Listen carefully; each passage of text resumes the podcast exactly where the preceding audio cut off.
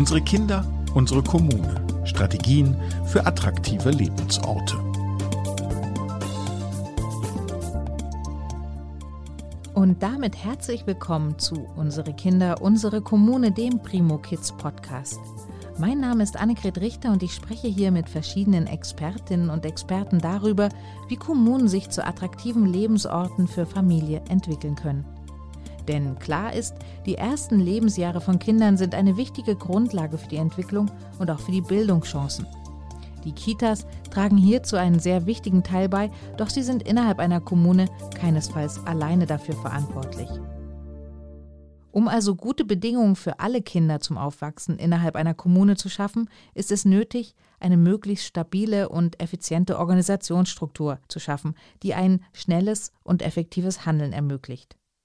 In unserer heutigen Folge Die Kommune als Familienzentrum geht es um Veränderungen und Umstrukturierungen, die helfen, das gezielt auf kommunaler Ebene umzusetzen. Denn es braucht vor allem eins, erste Schritte und Mut zur Veränderung. Wir werfen mal einen Blick in die Praxis und schauen, wie eine gut durchdachte Strategieentwicklung Kommunen bei Veränderungsprozessen helfen kann und weil uns die aktuelle Corona-Krise im Moment alle zum Umdenken zwingt, wollen wir außerdem herausfinden, was den Kommunen helfen kann, auch in Krisenzeiten schnelle und effektive Lösungsansätze zu finden. Nun habe ich wieder zwei Menschen in der Leitung, die gemeinsam so einen Veränderungsprozess auf kommunaler Ebene gemeistert haben. Zum einen Herrn Christoph Fink. Er ist Stadtrat und Bürgermeisterkandidat in Oberursel. Hallo, Herr Fink. Guten Tag. Und ich habe Frau Carola Feller in der Leitung. Sie ist Unternehmensberaterin und Coach und ist hauptsächlich in der freien Wirtschaft unterwegs. Zusätzlich steht sie aber auch kommunenberatend zur Seite. Und auch in Oberursel hat sie den vernetzenden Veränderungsprozess begleitet. Hallo, Frau Feller. Hallo. Frau Feller, Sie beraten Firmen, aber auch Kommunen und sind spezialisiert auf Veränderungsprozesse, auf Change. Ein Problem, das Ihnen sicher häufig begegnet, ist das sogenannte Silo-Denken, also das starke Abteilungsdenken und auch das Handeln in diesen Abteilungen. Oft hat das ja zur Folge, dass intern nicht an einem Strang gezogen wird, um gemeinsam an einer Lösung zu arbeiten, sondern jeder puzzelt so ein bisschen vor sich hin. Wie hinderlich ist denn dieses Silo-Denken? Ja, vielleicht darf ich noch ergänzen, ich bin nicht nur Expertin für Change, ich habe mich sogar noch weiter spezialisiert, nämlich auf die Menschseite im Change. Und das erwähne ich jetzt insbesondere, weil es ja jetzt gerade um das Silo-Denken geht und das betrifft ja Menschen. Und äh, vielleicht mein erster Gedanke vorweg. Äh, dieses Silo-Denken, das klingt ja an sich sehr negativ und das nimmt man dann auch gerne, wenn man das verändern möchte. Das ist ganz nachvollziehbar. Gleichzeitig möchte ich noch mal ganz kurz den Blick drauf lenken. Da geht es ja um Menschen in Stadtverwaltungen, die sich spezialisiert haben, die also Experten und Expertinnen sind für das, was sie tun. Also von daher ist das ja erstmal was sehr Sinnvolles. Ne? Jeder wünscht sich ja zum Beispiel, dass die Kinder von einer Fachkraft betreut werden und deswegen gibt es dann eben auch in der Stadtverwaltung entsprechende Experten und Expertinnen. Jetzt hat aber alles im Leben seinen Preis, wie wir wissen, ne? und auch dieses Experten- oder Expertinnen-Dasein oder Arbeiten in Expertenkreisen hat eben den Preis, dass man anderes schnell aus dem Blick verliert. Ja, weil man einfach in seiner Welt unterwegs ist und äh, sich darauf fokussiert und natürlich da auch alles richtig und gut machen will. Und wenn man dann sich vorstellt, das sind dann verschiedene Kreise von Experten, Expertinnen, die nebeneinander arbeiten, dann ist das halt logisch, dass die auf sich fokussiert sind und nicht aufeinander. Ja, nun ist aber die Welt nicht gegliedert in Expertenkreise und unsere Welt schon mal gar nicht mehr, ja, weil die hochkomplex ist und auch die Welt von Kindern und Familien ist eben hochkomplex.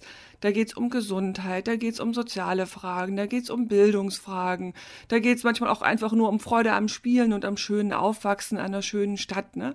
Und dann macht das einfach ab dem Moment, wo es dann wirklich um die Menschen geht, nicht mehr wirklich Sinn, dass man da so ganz äh, sozusagen mit Scheuklappen nur auf seine eigene Aufgabe guckt, sondern dann steht die große Herausforderung an, miteinander Probleme zu lösen. Und das ist wirklich eine Herausforderung und ich finde, da brauchen wir doch erstmal so Wertschätzung und Würdigung für die Menschen, die dann sagen, okay, da lasse ich mich drauf ein. Gibt es denn Beispiele, was sich Kommunen zum Beispiel von Wirtschaftsunternehmen abgucken können, um zum Beispiel krisenfest und effizient in die Zukunft zu gehen und dann eben auch diese Silo-Denken aufzubrechen? Na, im Moment wünscht sich, glaube ich, jeder, er könnte sich von anderen was abgucken, ne? weil gerade alle erleben, dass sie in dieser Zeit extrem gefordert sind, agiler zu werden, flexibler zu werden und jeder hofft, der andere hat irgendwie ein Rezept, äh, mit dem er weitermachen kann. Tatsächlich kann man sich vielleicht von den Wirtschaftsunternehmen abgucken, dass die jetzt schon seit einer Weile mit agilen Methoden unterwegs sind, was eben auf solche Krisenzeiten, wie wir sie gerade erleben, sehr gut vorbereitet, aber eben auch den Mitarbeitern, Mitarbeiterinnen die Möglichkeit gibt, ein Stückchen selbstständiger und zwar bereichsübergreifend zu arbeiten, wenn das richtig gut gemacht wird. Wenn man dann eben zum Beispiel klar definiert den Rahmen und in welcher Rolle man unterwegs ist und die Menschen, die da arbeiten, die können dann quasi sich selber überlegen, wie sie die anstehenden Probleme gut miteinander lösen, ohne dass sie dann innerhalb dieses Handlungsrahmens noch zu stark reglementiert werden, zum Beispiel durch Standards, die aus Expertentum äh, herauskommen. Ja. Und äh, das ist, glaube ich, ein sehr kluger Ansatz, der sich für viele Unternehmen auch jetzt in dieser Krise bewährt hat. Und ich glaube, wir sind in Oberursel einen ganz ähnlichen Weg gegangen, haben es nur nicht so genannt. Aber ich glaube, das ist tatsächlich ein Konzept, mit dem sich zurzeit sehr gut arbeiten lässt. Schauen wir doch mal nach Oberursel. Herr Fink, äh, Sie sind Politikwissenschaftler und seit 2012 hauptamtlicher erster Stadtrat im Rathaus. Wer Oberursel nicht kennt, das ist eine Gemeinde ganz dicht bei Frankfurt am Main. Dort sind Sie unter anderem verantwortlich für den Bereich Familie, Bildung und Soziales und haben die Umstrukturierung, die Frau Feller begleitet hat, von Anfang an miterlebt und auch mitgestaltet.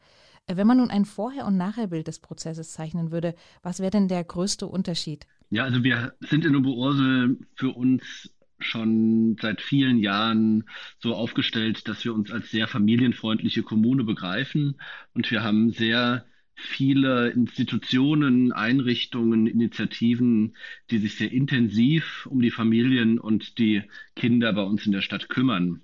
Und die machen alle eine tolle Arbeit für sich und worauf es uns in dem Prozess jetzt sehr stark ankam, war, dass wir eben die Vernetzung vorantreiben wollten. Und das Bild, das wir ganz zu Beginn des Prozesses für uns festgestellt haben, ist, dass wir ganz viele Steckenpferde in der Stadt haben, aber eben Steckenpferde in Einzelhaltung. Äh, und die Zielstellung, die wir uns gegeben haben, war eben, dass wir aus diesen Steckenpferden eine tolle Herde machen, die gemeinsam ähm, für die Familien in der Stadt äh, noch besser gemeinsam dann auch arbeiten können. Und ähm, insofern, das, was wir dann äh, verändert haben, war, dass wir diese Einzelhaltung sozusagen aufgelöst haben, dass wir die Zaunfehler anders gesteckt haben ähm, und äh, auch zum Teil völlig aufgelöst haben, ähm, sodass die Institutionen viel intensiver dann auch miteinander in die Arbeit gekommen sind. Wie einfach war das, diese Veränderung anzuschieben? Also man will ja nicht gleich die komplette Verwaltung umbauen. Oder wo können Hindernisse in diesem Prozess auch zum Beispiel als Chancen umgedeutet werden? Also was kann man verändern? Erklären Sie doch mal ein bisschen ja. aus der Praxis. Ja, Veränderung ähm, ist immer eine Herausforderung und in den seltensten Fällen einfach. Äh, das äh, ist im Familienleben äh, privat genauso wie eben in der Kommune oder auch in einem Wirtschaftsbetrieb.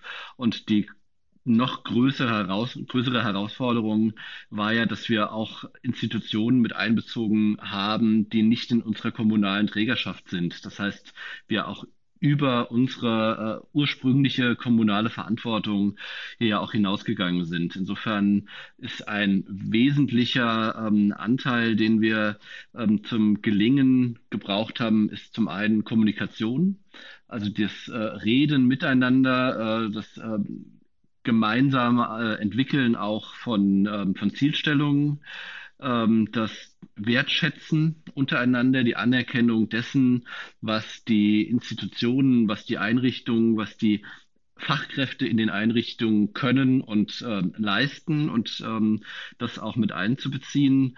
Äh, und ganz wesentlich für uns dabei war dann auch, dass wir eine interdisziplinär aufgestellte Steuerungsgruppe implementiert haben. Das heißt, wir haben über den äh, Fachbereich Familie, Bildung, Soziales hinausgeguckt äh, und haben geguckt, welche Stärken brauchen wir, um hier zum Gelingensprozess noch beitragen zu können und hatten in der Steuerungsgruppe beispielsweise auch eine Mitarbeiterin aus dem Fachbereich Stadtentwicklung mit dabei, um weil wir gesagt haben, eine familienfreundliche Kommune, das ist eben nicht nur das, was in den Einrichtungen stattfindet. Ähm, wenn wir die Einrichtungen, die Institutionen vernetzen wollen, dann müssen wir auch gucken, was macht das insgesamt mit einer Stadt äh, und haben uns deswegen eben auch Input aus ähm, anderen Bereichen geholt.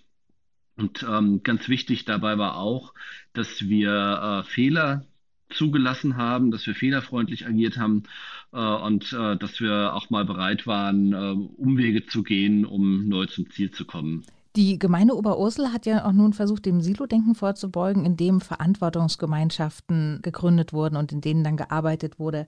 Die Stadt ist in Quartiere unterteilt und es gibt Quartiersbegleiterinnen, die dann einen guten Überblick über die Quartiere haben. Können Sie vielleicht dazu noch ein bisschen was erzählen, wie da Präventionslücken auch geschlossen werden können und wie da Kommunikation stattfindet? Die Zielstellung, die wir uns gegeben haben im Rahmen des Prozesses, war, dass wir ganz Oberursel als ein Familienzentrum begreifen wollen. Also dass wir nicht ganz viele verschiedene Familienzentren wollen, die alle alles können, sondern dass wir eben anerkennen, dass unterschiedliche Institutionen, unterschiedliche Einrichtungen jede ihre eigenen Stärken haben und ähm, dass es ganz wichtig ist, diese Stärken auch zu stärken äh, und für die Familien im gesamten Stadtgebiet nutzbar zu machen und das für die Vernetzung unter den Institutionen anschieben wollten.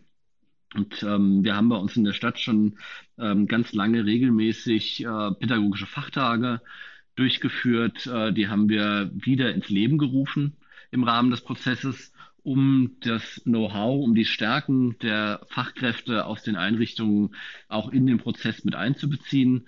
Und im Rahmen dieses Prozesses haben wir dann für uns festgestellt, dass wir am schnellsten und am besten vorankommen, wenn wir die Stadt eben in Quartieren begreifen. Äh, die Quartiere, die wir gebildet haben, sind die Grundschulbezirke in der Stadt weil wir ähm, ja wissen, dass äh, die Grundschulen die Einrichtungen sind, auf die die Bildungsarbeit äh, in den Kitas äh, ja auch ein Stück weit ausgerichtet ist äh, und es insofern wichtig ist, die Einrichtungen miteinander in Vernetzung zu bringen, die gemeinsam äh, in einem lokalen Bezirk liegen rund um die jeweiligen Grundschulen. Und ähm, um das wirklich, ich sage jetzt mal wirklich im Rahmen einer Graswurzelbewegung auch äh, nutzen zu können, haben wir äh, dann in den Quartieren Quartiersbegleiterinnen und Quartiersbegleiter ausgebildet. Dann haben wir äh, eine Moderationsausbildung angedeihen lassen, um sie auch zu stärken, ähm, weil wir nicht wollten, dass wir äh, top-down hier aus der Verwaltung dann hingehen und sagen, was in dem jeweiligen Quartier geschehen muss, sondern äh, eben rauskitzeln wollten, was die einzelnen Quartiere schaffen können. Und äh, so sind ganz unterschiedliche Effekte und ganz unterschiedliche Ideen auch entstanden, die wirklich sehr sehr differiert haben und auch ganz schnell auch in praktische Projekte dann auch gemündet haben. So haben wir zum Beispiel in einem Quartier ähm, wurde ein Klimalunch an der Grundschule angeboten, wo die Kinder aus unterschiedlichsten Einrichtungen zusammengekommen sind, die es gemeinsam auch vorbereitet haben über die jeweiligen ähm, Einrichtungen und sich damit auseinandergesetzt haben, wie nachhaltig kann und soll Essen und soll Frühstück sein, wie wichtig ist ein gesundes Frühstück und das eben bezogen äh, auf die jeweiligen Einrichtungen. In einem anderen Quartier gab es zum Beispiel eine Tauschbörse, bei der Eltern ähm, ihre äh, Kinder- und Babysachen miteinander dann getauscht haben. Und das waren so ganz praktische Beispiele, wo man auch gemerkt hat, ähm, dass hier die, das ein guter Beitrag zum Gelingen des Prozesses war, dass man sehr schnell gemerkt hat, da tut sich auch praktisch etwas. Frau Feller, wie sehen Sie das denn von Ihrer Perspektive, dieses Arbeiten in Verantwortungsgemeinschaften? Äh, macht das das Leben für die Kommunen leichter oder das Leben in den Kommunen? Und was sind denn die herausstechenden Vorteile? Können Sie das vielleicht auch nochmal erklären? Mhm. Ja, vielleicht ist das Leben leichter. Äh, da würde ich vielleicht selber eine andere Formulierung äh, wählen. Ich würde sagen, das macht die Ergebnisse besser. vielleicht macht es aber auch das Leben äh, an einer gewissen Stelle dann leichter. Aber ich will vielleicht noch mal ein bisschen was dazu sagen, wie, die, wie dieser ganze Prozess gelaufen ist, weil ich glaube, dass das für andere sehr interessant sein könnte. Das ist eben nicht so gelaufen, dass da eine Steuerungsgruppe war, interdisziplinär immerhin, ne, die sich dann kluge Sachen ausgedacht hat und gesagt hat, so, liebe Einrichtungen, jetzt gründen wir mit euch Verantwortungsgemeinschaften und so und so stellen wir uns das vor, jetzt bilden wir euch aus, legt mal los, sondern wir sind den Weg wirklich andersrum gegangen. Und das war, glaube ich, ein sehr, sehr äh, mutiger Weg. Sie haben ja am Anfang gesagt, Mut zur Veränderung, ähm, dass wir den so mitgegangen sind, weil da kam es natürlich dann auch zur Situation, wie sie der Herr Fink äh, geschildert hat, wo man dann so Irrungen und Wirrungen, ne? Also ich mache das mal ganz plastisch. Wir sind ganz früh auf die Einrichtung zugegangen und haben im Rahmen des ersten Fachtages, da waren wir erst ein paar Wochen in dem Prozess eigentlich, sind wir auf die Einrichtung zugegangen und haben gesagt, sagt uns doch mal, was ist in euren Quartieren los? Also was erlebt ihr denn mit den Kindern und mit den Eltern? Und dann haben die da Pinnwände vollgeschrieben. Das waren ja, das waren, glaube ich, an die 100 Leute oder mehr, ja, in einer riesen Stadthalle, das ging damals noch, ja. Und dann standen wir da und hatten wirklich hunderte von Seiten. Und das haben wir dann alles verschriftlicht und dann haben wir uns das angeguckt und hat uns diese Komplexität erschlagen, ja. Aber warum haben wir uns das angetan? Wir haben uns das angetan, weil wir der Meinung waren, wenn wir da von oben herabkommen, und das kommt immer so an bei den Einrichtungen, und ihnen irgendwas vorgeben, dann haben wir die nicht dabei und wir nutzen vor allen Dingen den ihr Wissen über das Leben der Kinder und Eltern in ihren Einrichtungen oder in ihrem Umfeld der Einrichtung nicht. So, und dann haben wir diese Komplexität bewältigt, hatten aber den großen Vorteil, dass die Einrichtungen wirklich Feuer und Flamme dabei waren. Und dann haben wir gesagt, so, jetzt qualifizieren wir euch, damit ihr vor Ort an euren Themen arbeiten könnt. Und haben dann diese Moderationsausbildung gemacht. Und haben von den Leuten nicht nur immer verlangt, verlangt, verlangt, sondern haben denen auch was gegeben. Und die durften und konnten und wollten und sollten mitgestalten. Und das ist wirklich kein einfacher Weg, weil man muss man sich als Stadtverwaltung in so einer interdisziplinären Steuerungsgruppe drauf einlassen, was von den Leuten kommt. Und es ist nicht immer das, was man selber gedacht hat. Ja, da muss ich auch sagen, großen Respekt auch an Herrn Fink, der als Stadt Stadtrat das auch mitgetragen hat und sich damit durchgekämpft hat. Aber ich glaube, was dann entstanden ist, diese Graswurzelbewegung, die macht es heute leichter, weil wir da wirklich ganz viele hochkompetente, hochmotivierte Menschen haben, die sich für diese Idee ganz Ursel ein Familienzentrum zum Beispiel, aber auch für die dahinterstehende Idee Qualität vor Ort eben wirklich einsetzen. Und das macht es am Ende besser. Herr Fink, vielleicht können Sie auch sagen, wie hilft Ihnen denn diese Umstrukturierung jetzt aktuell in der Corona-Krise? Gibt es da Vorteile? Also da konnten wir tatsächlich äh, auf die Stärken in den Quartieren aufbauen. Ähm, insofern äh, war das wirklich gut, dass wir diesen Prozess vorher gestartet haben. Ähm, die Vernetzung zwischen den Einrichtungen ähm, hat funktioniert und ähm, natürlich, also gerade in der Corona-Krise zu Beginn im Frühjahr 2020, als die äh, Einrichtungen erstmal geschlossen waren und dann Notbetreuungen ins Leben gerufen wurden, da war ja erstmal jeder sehr stark auch auf sich zurückgeworfen. Aber wir wussten alle, wir stehen in einem starken Netzwerk hier bei uns äh, in der Stadt. Ganz wichtig für uns ähm, war gerade beim Thema Notbetreuung, ähm, dass wir da ähm, uns gegenseitig auch unter die Arme greifen konnten, dass wir auch uns äh, mit den Trägern äh, in der Stadt regelmäßig ausgetauscht haben. Wie macht ihr das denn jetzt eigentlich? Äh, und auf diesen Erfahrungsschatz dann sehr stark zurückgreifen konnten, weil wir uns eben auch sehr gut kannten. Und ähm, zum Beispiel haben wir dann auch eine Notbetreuungseinrichtung ähm, quasi wirklich aus dem Boden gestampft und haben hier Teams gebildet, einrichtungsübergreifend ähm, aus verschiedenen Einrichtungen, die hier dann gemeinsam diese Notbetreuung gewuppt haben und äh, haben zum Beispiel dann auch ein Ferienspielangebot im Sommer ähm, ins Leben gerufen zur Entlastung der Einrichtungen. Das haben wir dann auch ähm, ganz gezielt wirklich allen Einrichtungen von allen Trägern angeboten, dass hier, hier Möglichkeiten geschaffen wurde, mit den äh, Kita-Gruppen dort zu diesem Ferienspielangebot zu kommen, um sich selbst dann auch zu entlasten, um Abstände auch besser zu schaffen in den jeweiligen Häusern.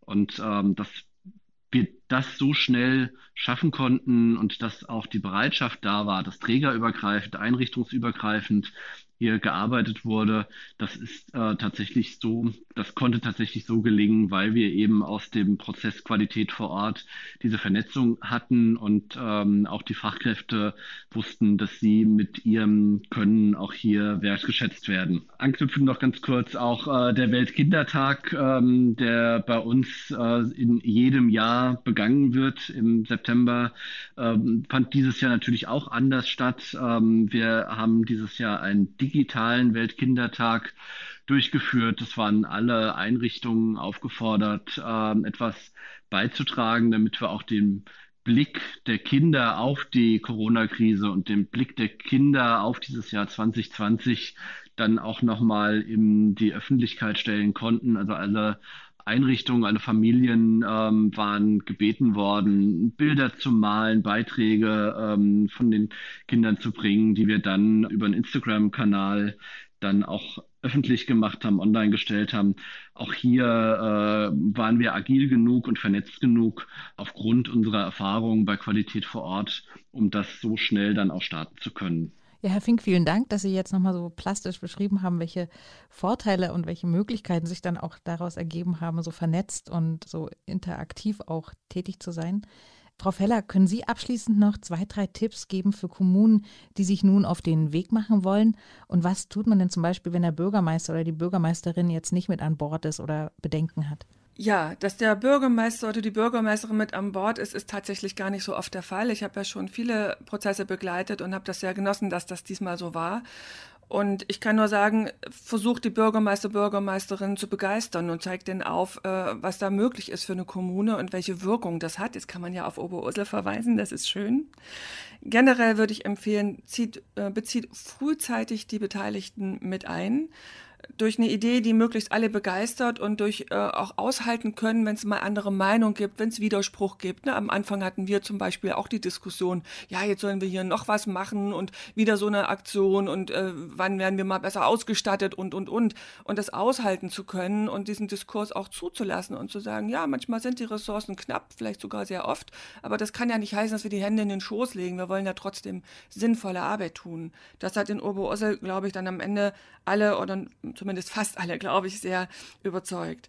Und ich glaube, es ist sehr wichtig, dass persönliche Beziehungen entstehen. In den Einrichtungen zum Beispiel gab es dann so ein Come Together. Das wurde auch von der Stadtverwaltung unterstützt, dass man sich eben auch mal außerhalb der Arbeit sozusagen treffen kann, austauschen kann.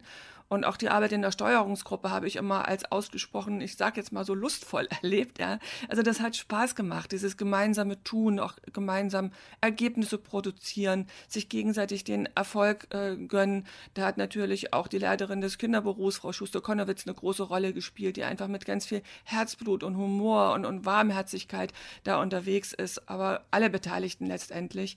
Und ja, sich das zu bewahren und das einzubringen, das kann, glaube ich, einen großen Unterschied machen und dann klappt es auch mit der Vernetzung. Ganz herzlichen Dank. Und Herr Fink, haben Sie denn noch einen Tipp aus der Praxis für Kommunen, die noch ganz am Anfang eines Umstrukturierungsprozesses stehen?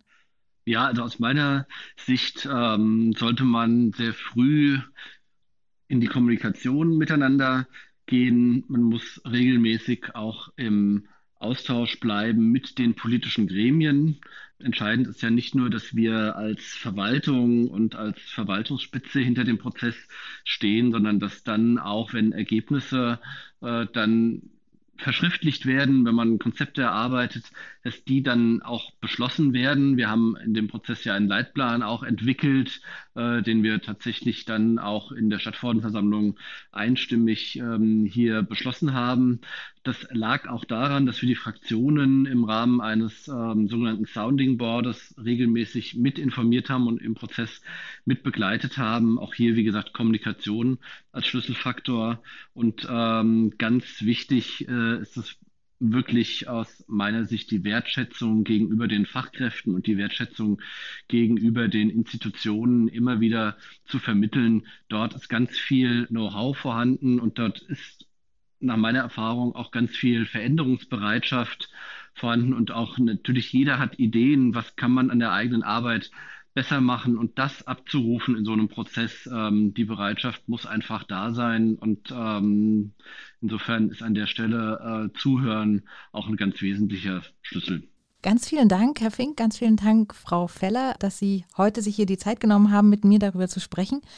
Heute ist am Beispiel von Oberursel sehr anschaulich deutlich geworden, wie ein vernetzender Veränderungsprozess für Kommunen gestaltet werden kann. Dazu gehört es, anzuerkennen, dass viele einzelne Institutionen wichtige und großartige Arbeit leisten und dass eine Vernetzung dieser Einrichtungen positive Synergieeffekte hat. Dadurch kann es relativ niedrigschwellig gelingen, bedarfsübergreifende und agile Methoden zu entwickeln. Hierbei sind Wertschätzung und die gemeinsame Entwicklung von Zielen auch die Kernaufgaben. Ein zentraler Aspekt war, dass eine familienfreundliche Kommune nicht nur dadurch definiert wird, was in den Einrichtungen stattfindet, sondern die Stadt in ihrer Gesamtheit betrifft, also auch mit Angeboten und Gestaltungsmöglichkeiten außerhalb der Institutionen. Ich bedanke mich ganz herzlich bei meinen Gästen für dieses lebendige Beispiel von kommunaler Vernetzung und der Belebung eines Change-Prozesses im Bereich der frühkindlichen Arbeit. Ganz herzlichen Dank, dass Sie sich die Zeit genommen haben. Sehr gerne. Ja, sehr gerne. Vielen Dank für die Einladung. Unsere Kinder, unsere Kommune, Strategien für attraktive Lebensorte ist der Primo Kids Podcast der Deutschen Kinder- und Jugendstiftung und wird von der Jakobs Foundation gefördert. In insgesamt vier Folgen unterhalte ich mich mit Expertinnen und Experten über verschiedene Schwerpunktthemen rund um frühkindliche Bildung, Betreuung und Erziehung sowie die damit verbundenen Aufgaben und Chancen von Kommunen. Die weiteren Episoden finden Sie auf der Website der Deutschen Kinder- und Jugendstiftung sowie auf den bekannten Podcast-Plattformen. Unsere Kinder, unsere Kommune. Strategien für attraktive Lebensorte.